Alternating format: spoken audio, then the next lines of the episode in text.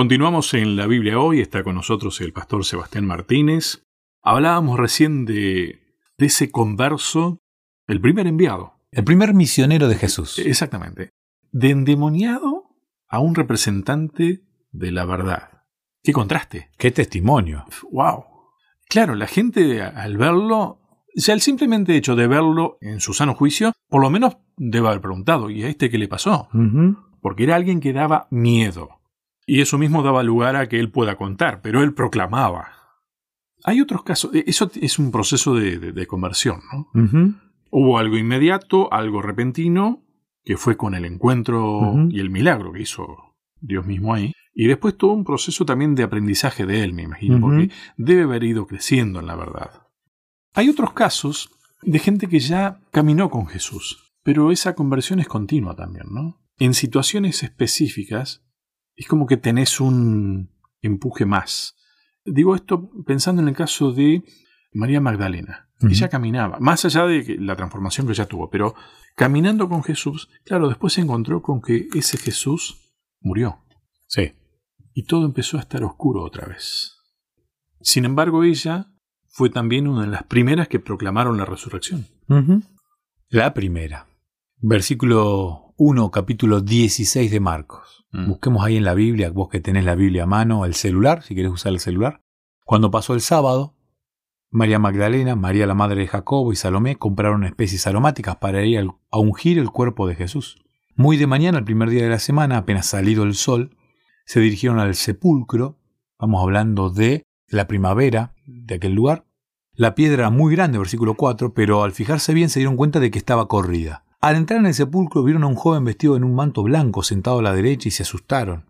Otra vez, una persona santa. No se asusten, le dijo, ustedes buscan a Jesús el Nazareno, el que fue crucificado. Ha resucitado, no está aquí. Miren el lugar donde lo pusieron. Pero vayan a decirle a los discípulos y a Pedro, Él va delante de ustedes a Galilea, allí lo verán tal como les dijo. Temblorosas y desconcertadas las mujeres salieron huyendo del sepulcro. No dijeron nada a nadie porque tenían miedo. Cuando Jesús resucitó en la madrugada del primer día de la semana, se apareció primero a María Magdalena, de la que había expulsado siete demonios. Ella fue y avisó a los que habían estado con él, que estaban lamentándose y llorando, pero ellos, al oír que Jesús estaba vivo y que ella lo había visto, no lo creyeron.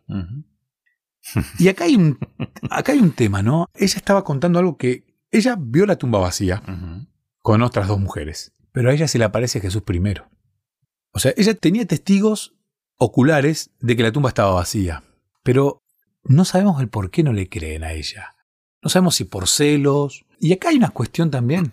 Jesús le había dicho que al tercer día iba a resucitar. Les había dicho que iba a morir, que lo iban a matar.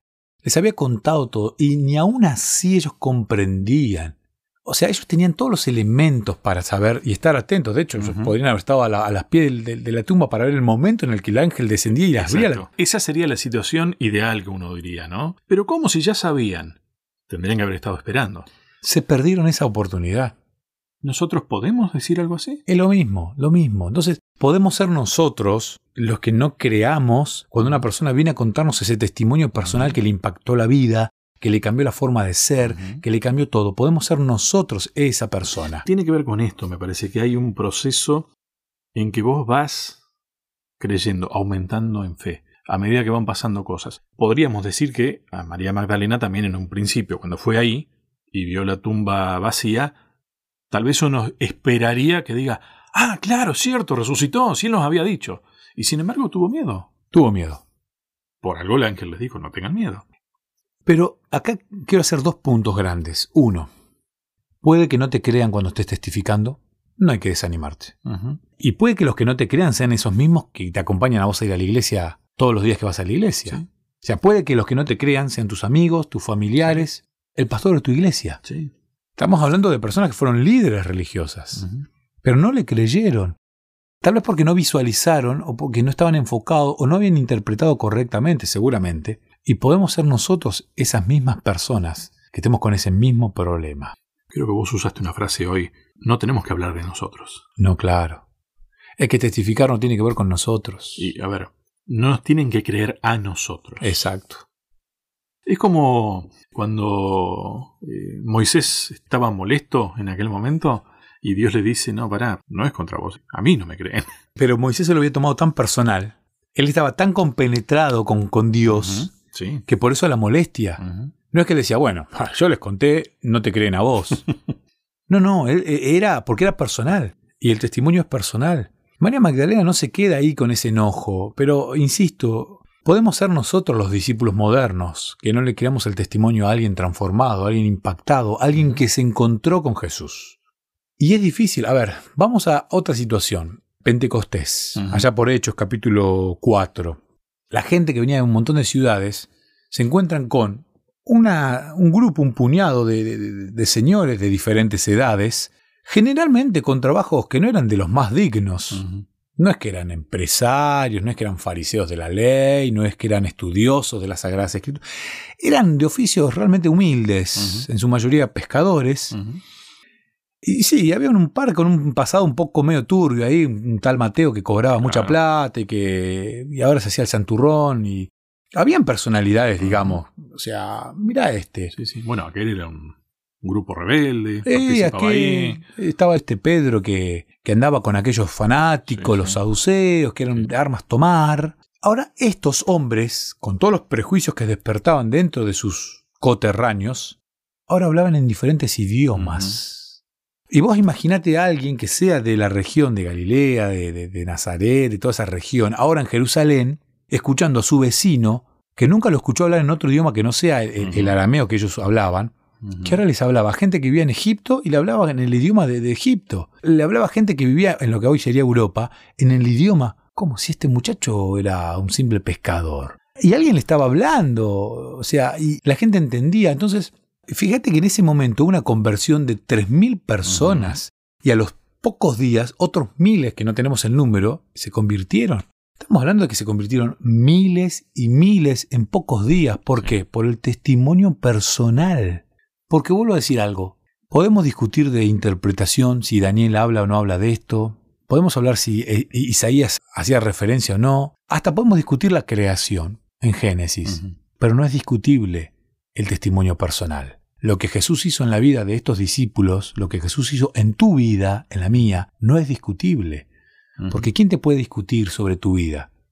Y eso es lo que generó un impacto, el ver las vidas transformadas, lo que generó que empezara a nacer el cristianismo como tal. Y si el cristianismo nace con el testimonio personal de personas con poca preparación académica, ¿quién te hace creer que no va a explotar hoy, 2020, el cristianismo con el testimonio personal de personas, tal vez con poca capacidad, con poca preparación académica. Pero también con mucha. Con mucho testimonio personal, porque es el impacto con Cristo, es la vida con Cristo, es lo que Cristo hizo en tu vida, el Espíritu Santo lo que hizo en tu vida, lo que impacta. No es mi preparación ni mi no preparación lo que me habilita a testificar. Yo puedo ser una persona que no conoce de nada. Puedo ser una persona que puedo tener amplios conocimientos pero el que trabaja es Cristo en uno. Totalmente.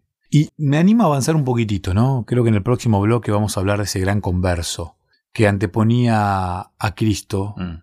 y testificar a veces es tentador. Digo, no hay mejor sermón que aquel que predica un predicador y que te va mezclando historias verídicas de personas, ¿no? ¿Quién no ha escuchado la predicación del pastor Goncalves cuando habla de aquel hombre que mirándolo a través de la televisión se fumaba las hojas de la Biblia con, con, mm. droga, con marihuana, y quedó impactado por mirar el televisor, dejó de fumar, dejó de drogarse y su vida cambió por completo. Y el pastor Goncalves te cuenta la historia, en algunos lugares lo lleva al Señor para que lo vean, es el testimonio personal de este Señor, pero siempre anda con la Biblia, la Biblia que fue fumada. Contra eso no hay discusión.